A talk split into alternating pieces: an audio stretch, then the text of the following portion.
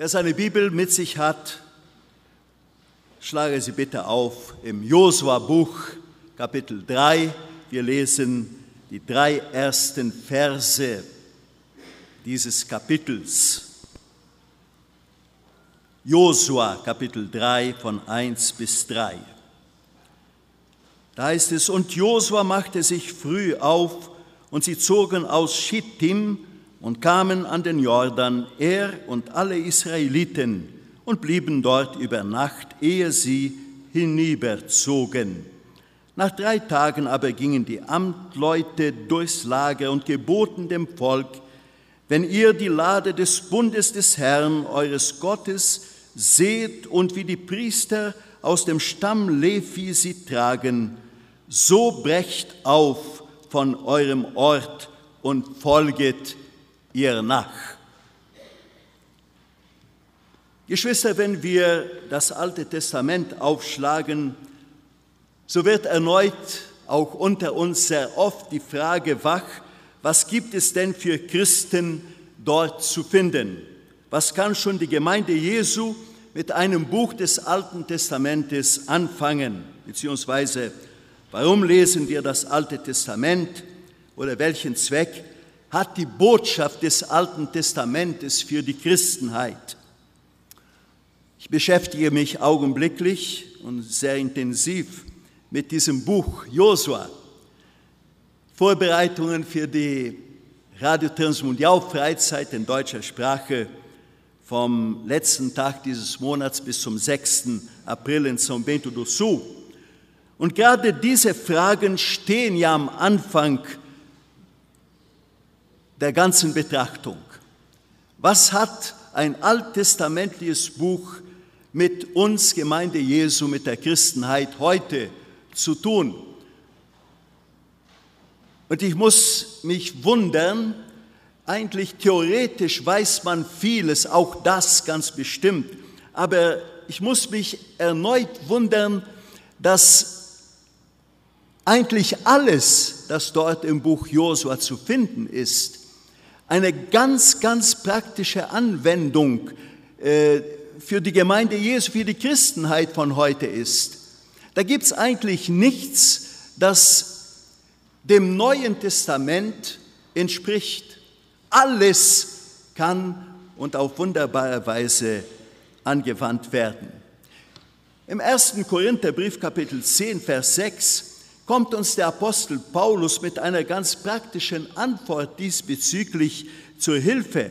Er gebraucht dort das warnende Beispiel Israels, es auf die Christen zu Korinth anwendend und nimmt Bezug auf einige geschichtliche Betracht, äh, Begebenheiten aus der Zeit der Auswanderung Israels aus Ägypten. Er nennt beispielsweise den Wolkenschutz, den Israel des Tages erlebte, das war der Schutz vor die heiße Sonne in der Wüste, dann durch äh, den Durchgang durchs Rote Meer. Er nennt die geistliche Speise das Manna dort in der Wüste und den geistlichen Trank Wasser aus den Felsen.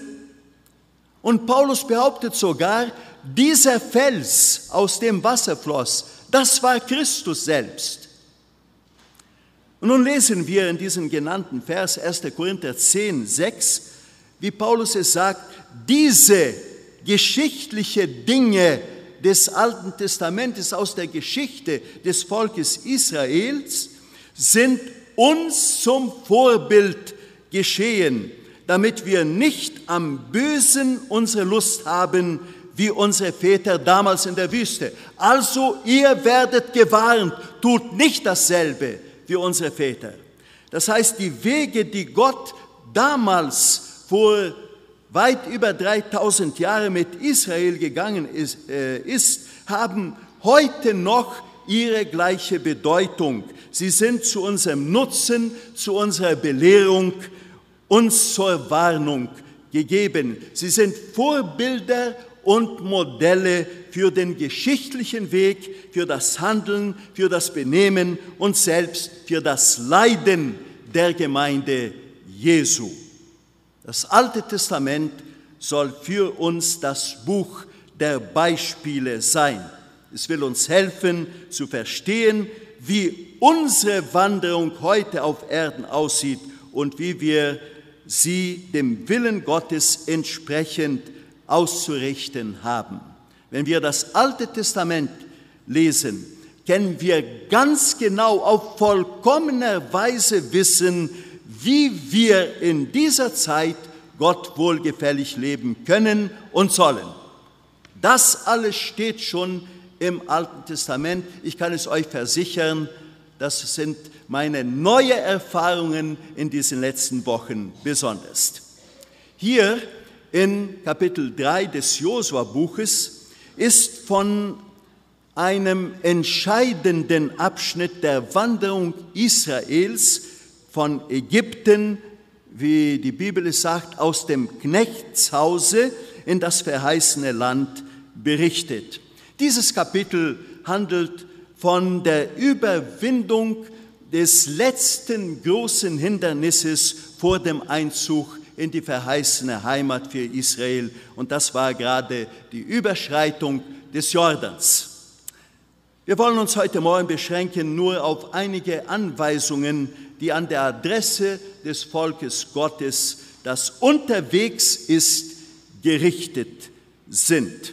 Und weil wir, Gemeinde Jesu, ebenfalls in unserer Zeit unterwegs sind, so haben diese für Israel damals geschichtliche Anweisungen den Charakter von Beispielen für uns. Israel war damals Gottes Volk, wir sind es heute. Der Gott damals, der Gott Israels, ist der gleiche Gott heute. Und in diesen Anweisungen sind Befehle enthalten für ein Volk unter Gottes Führung. Und darum sind diese Befehle auch für uns und heute gültig. Zwei dieser Anweisungen möchten wir heute Morgen betrachten, die zweite nur ganz kurz. Und beide sind in Vers 3 zu lesen. Die erste Weisung, die das Volk Gottes erhält, lautet, ziehet aus, ziehet aus. Am Ende der 40-jährigen Wanderung, die das Volk Israel bis zur Grenze des verheißenen Landes geführt hatte, kommt Israel noch einmal in einer ähnlichen Situation wie am Anfang, wie vor 40 Jahren. Der lange Marsch begann damals mit einem Auszug.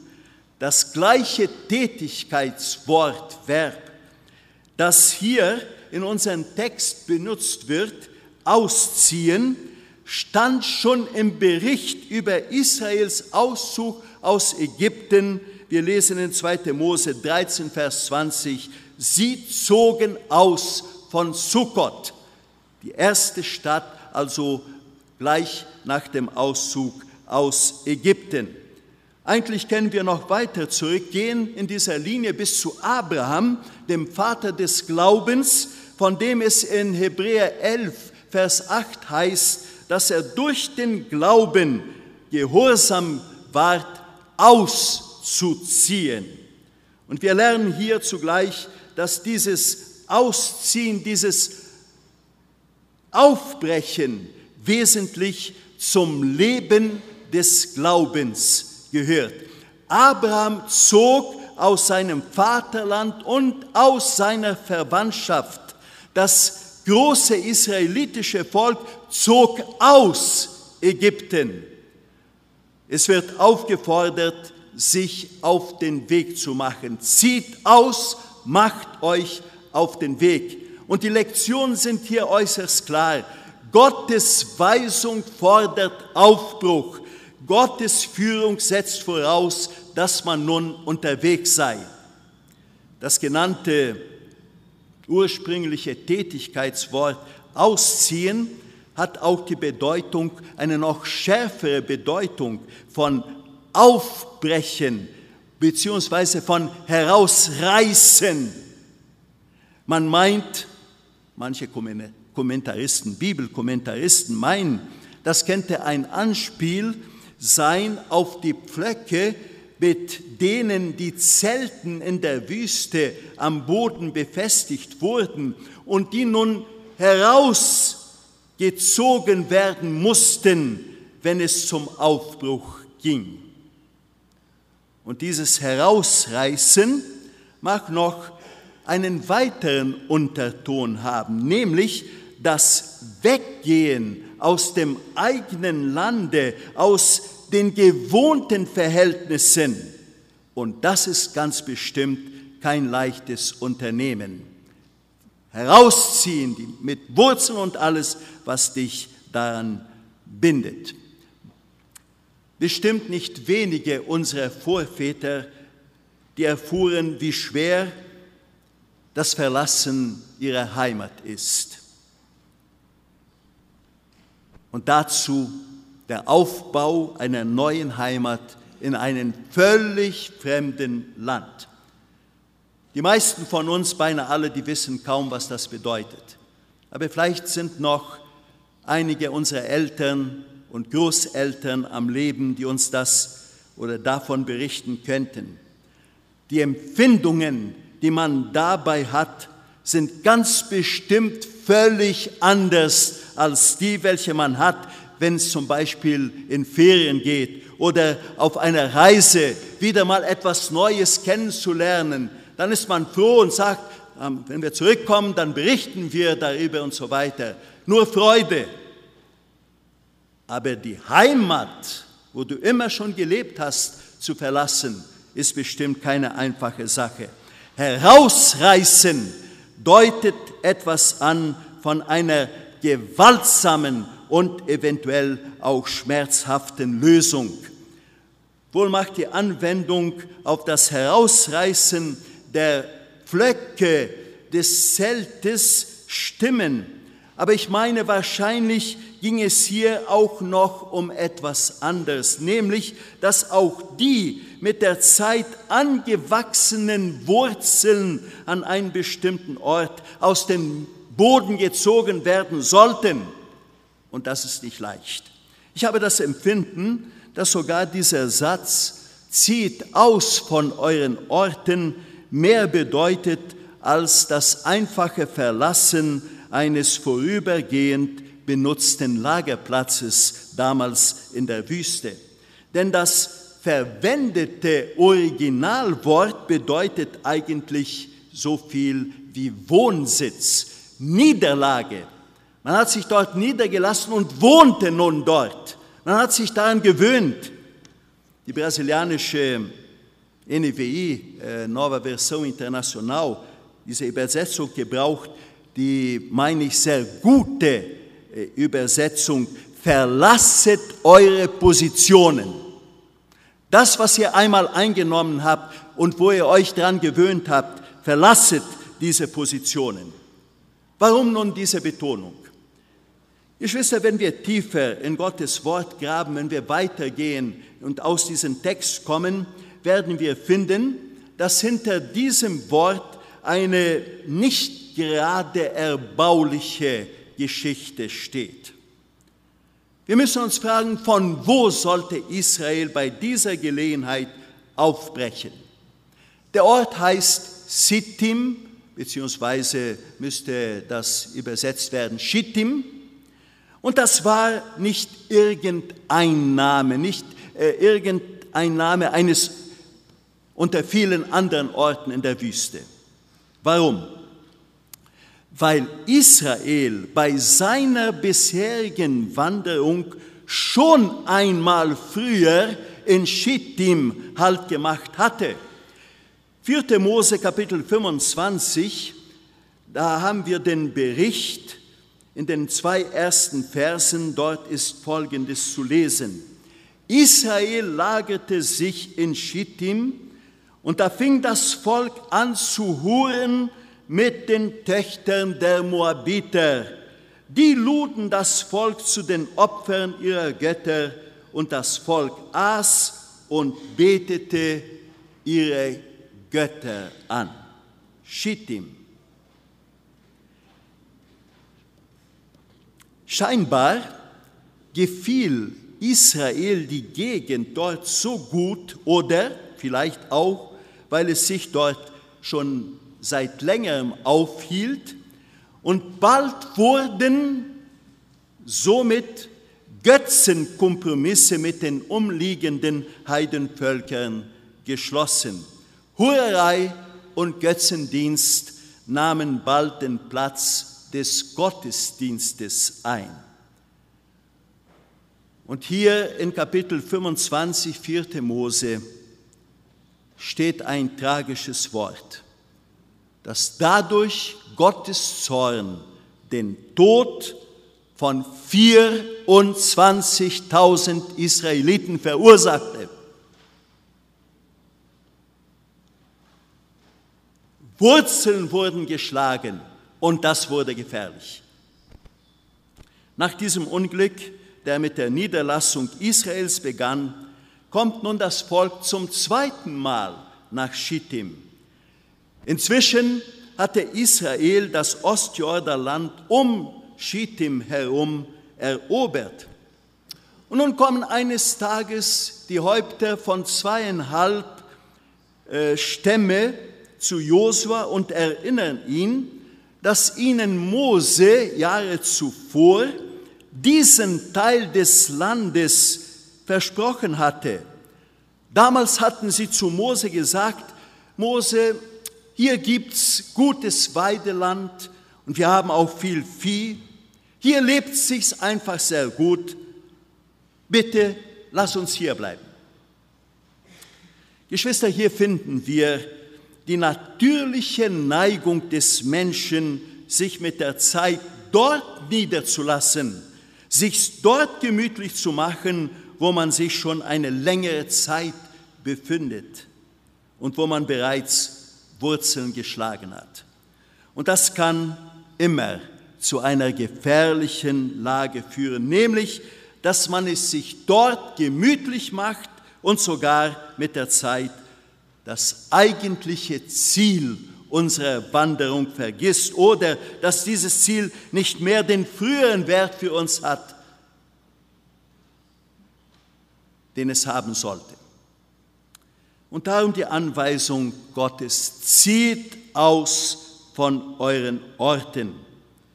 Und diese Anweisung gilt ebenfalls der Christenheit von heute. Auch wir, Gemeinde Jesu, sind darunter gemeint. Und wir sollten uns ehrlich fragen, ob es noch unter uns die Gesinnung des Aufbruches gibt, mit dem Wissen, dass Gemeinde Jesu Christi ständig unterwegs ist, dass wir hier nicht unseren Platz haben und dass noch viel Land einzunehmen ist, bis endlich die vom Hebräerbriefschreiber verheißene Ruhe endlich erreicht ist. Ich bin mir sicher, dass wenn wir uns diese Frage ernsthaft stellen, dass uns der Heilige Geist bestimmt den großen Schaden zeigen wird, den die heutige Christenheit genommen hat, dadurch, dass sie sich besonders der Wohlstandsgesellschaft angepasst hat. Die moderne Zeit hat es geschafft, dass viele Christen sich mit ihrem Besitz, mit ihrer Denkart, mit den Verhältnissen um sich herum derart zufrieden gegeben haben, dass sie sich bereits zur Ruhe gelegt haben, obwohl die Bibel es uns klar und deutlich lehrt, dass hier auf dieser Erde keine Ruhe vorhanden ist. Und die Folge davon ist, dass das innere Gelöstsein des wandernden Gottesvolkes ihm verloren geht und leider ersetzt durch alle Art von materiellen Bindungen besonders. Eine gute Hilfe für uns wäre bestimmt die Neuerinnerung, dass die Jünger Jesu im Neuen Testament stets als Wandernde dargestellt werden. Und darum das Wort aus Hebräer 13, wir haben hier in dieser Zeit auf dieser Welt keine bleibende Stadt, sondern die zukünftige suchen wir. Wir gehen der zukünftigen entgegen, wir sind unterwegs. Jünger Jesu müssen in allem Nachfolger sein dessen, der nicht einmal, wie er selbst sagte, einen Ort hatte, da er sein Haupt hinlegen konnte. Jünger Jesu sind wie Abraham Ausländer auf Befehl, wie es der Titel eines Buches von Pastor Johannes Busch in den 50er Jahren lautet. Der Christ ist auf dem Wege und dieser Weg führt ihn ins verheißene Land, wo nicht oder noch nicht die Ruhe versprochen ist, nicht zunächst die Ruhe versprochen ist, sondern zunächst sind Kämpfe vorgesehen, allerdings Kämpfe, welche die Verheißung des Sieges in sich tragen. Und deshalb benutzt Paulus den Vergleich mit dem, des Christen mit dem Läufer im Stadium. Er sagt in 1. Korinther 9, Vers 24, in der Kampfbahn laufen alle, ohne Ausnahmen. Nirgends gibt es in der Bibel Angaben, dass der Christ nur Zuschauer sein kann, sich gemütlich machen kann, sich vielleicht sogar die reine Freude an denen hat, die laufen, die sich anstrengen, zum Ziel zu kommen. Auch als Christ darf er nicht andere anspornen, aber nicht selber laufen. Brecht auf von euren Orten. Geschwister, hier ist ein bewusstes Gehen auf ein Ziel hin die Rede. Und dabei ist auch ein eventuelles, schmerzhaftes Hinausgehen aus den bisherigen Verhältnissen und Bindungen mit eingeschlossen. Nirgends wird die Nachfolge Jesu als eine einfache Sache dargestellt. Von den ersten Jüngern Jesu heißt es sogar, sie verließen alles und folgten ihm nach. Zur Nachfolge Jesu gehört auch diese andere Seite, nämlich das Aufbrechen, das Weggehen, das Verlassen. Wir sind Herausgerufene aus der Welt. Das ist der Sinn des griechischen Wortes, so oft genannt in Predigten und äh, Bibelstudien, das Wort Ekklesia, Gemeinde. Gemeinde ist zusammengestellt aus Herausgerufenen oder solche, die sich herausrufen lassen. Und Jesu Ruf macht es nötig, immer wieder dieses Angewohnte, dieses Angewachsene aufzugeben. Und da sind auch die liebgewordenen Denk- und Lebensformen gemeint. Unser Besitz, unsere Schönheiten, unser Erfolg, unsere Bequemlichkeiten, unsere Anpassung und Zufriedenheit mit den Denkformen der Welt wir sollten immer wieder zurückgehen zu Römer 12, Vers 2, wo die Warnung steht, stellt euch dem Schema dieser Welt nicht gleich, gewöhnt euch nicht an dem, was die Welt euch bietet. Und da sollten wir dieses Herausziehen, dieses Aufbrechen von den Orten, da wir uns befinden, nicht nur von materiellen Dingen begrenzen lassen. Ganz bestimmt gibt es vieles andere, wovon eine Loslösung nötig sein mag. Vielleicht eine Loslösung von unseren Vorurteilen. Wie gut wäre es, wenn wir das mal aufgeben würden. Das hat überhaupt keinen Sinn. Wir meinen, es muss so sein. Oder ein Trennen von der Meinung, dass unsere Anschauungen immer die besten sind oder das Loslassen von der Behauptung, dass so wie es früher einmal war, das einzig Richtige ist. Und ganz bestimmt wäre es uns allen gesund, einmal loszukommen von dieser, ich meine, sogenannten modernen Diktatur der öffentlichen Meinung. Es ist erschreckend, wie sehr wir uns dieser Diktatur unterstellt haben. Die Medien, die geben heute an, was richtig ist, was korrekt ist, politisch korrekt. Da gehen paar noble, ganz feine, schlanke Damen ihren Weg, ihren ganz komischen Weg und dann wird uns gesagt, das ist das Richtige, das ist die richtige Form, so muss dein Leib aussehen, so fit. Und dann meinen Leute, so muss es sein, ich muss mich anstrengen, das auch zu erreichen. Das politisch Korrekte und wir merken gar nicht, wie inkorrekt vieles uns genannt wird und wie wir das einfach schlucken. Wir nehmen das an und sagen dann, so ist es, so muss es sein. Und wie schnell vergessen wir dabei, was der Herr von uns will, was geistlich korrekt ist, was biblisch korrekt ist.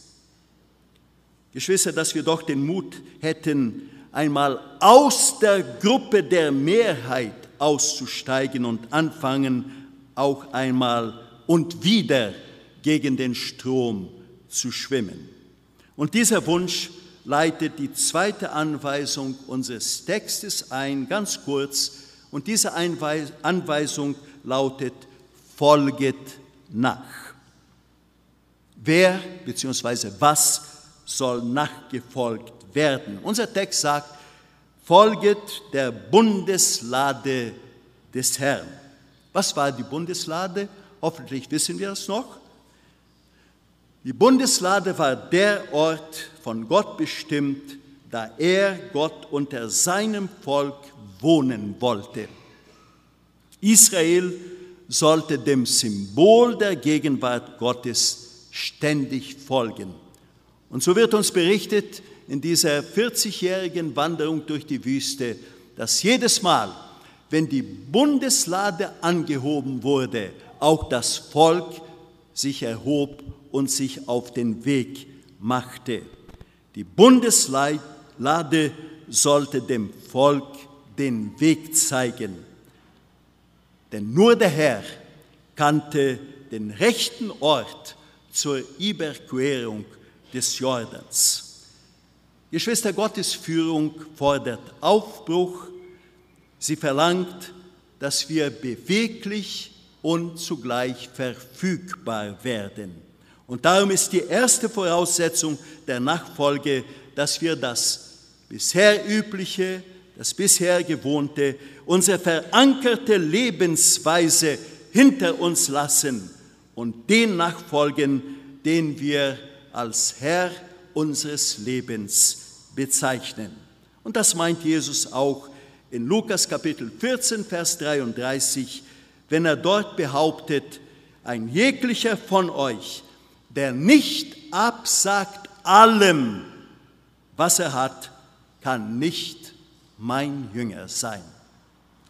Möge es unser aller Gebet sein, dass der Herr durch die Wirkung seines Geistes in uns die Willigkeit schaffe, neu aufzubrechen aus unseren Orten und dabei die Augen auf unseren Vorgänger Jesus Christus richten, bereit, den von ihm vorgezeigten Weg zu gehen.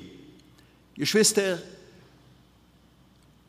ich sehe für unsere Gemeinde im Augenblick besonders die große Notwendigkeit, dass wir wieder mobil werden auf manchem Gebiet. Wir müssen uns ganz besonders fragen, was tun wir und vielleicht schon ziemlich lange auf dem Gebiet der Evangelisation, auf dem Gebiet des persönlichen Zeugnisses. Wir wissen, viele Geschwister der Gemeinde sprechen von Jesus mit ihren Verwandten, Bekannten, mit ihren Freunden, mit ihren Arbeitskollegen. Wie viel tun wir tatsächlich als ganze Gemeinde? Ob wir uns es sich gemütlich gemacht haben, wie viel tun wir das noch?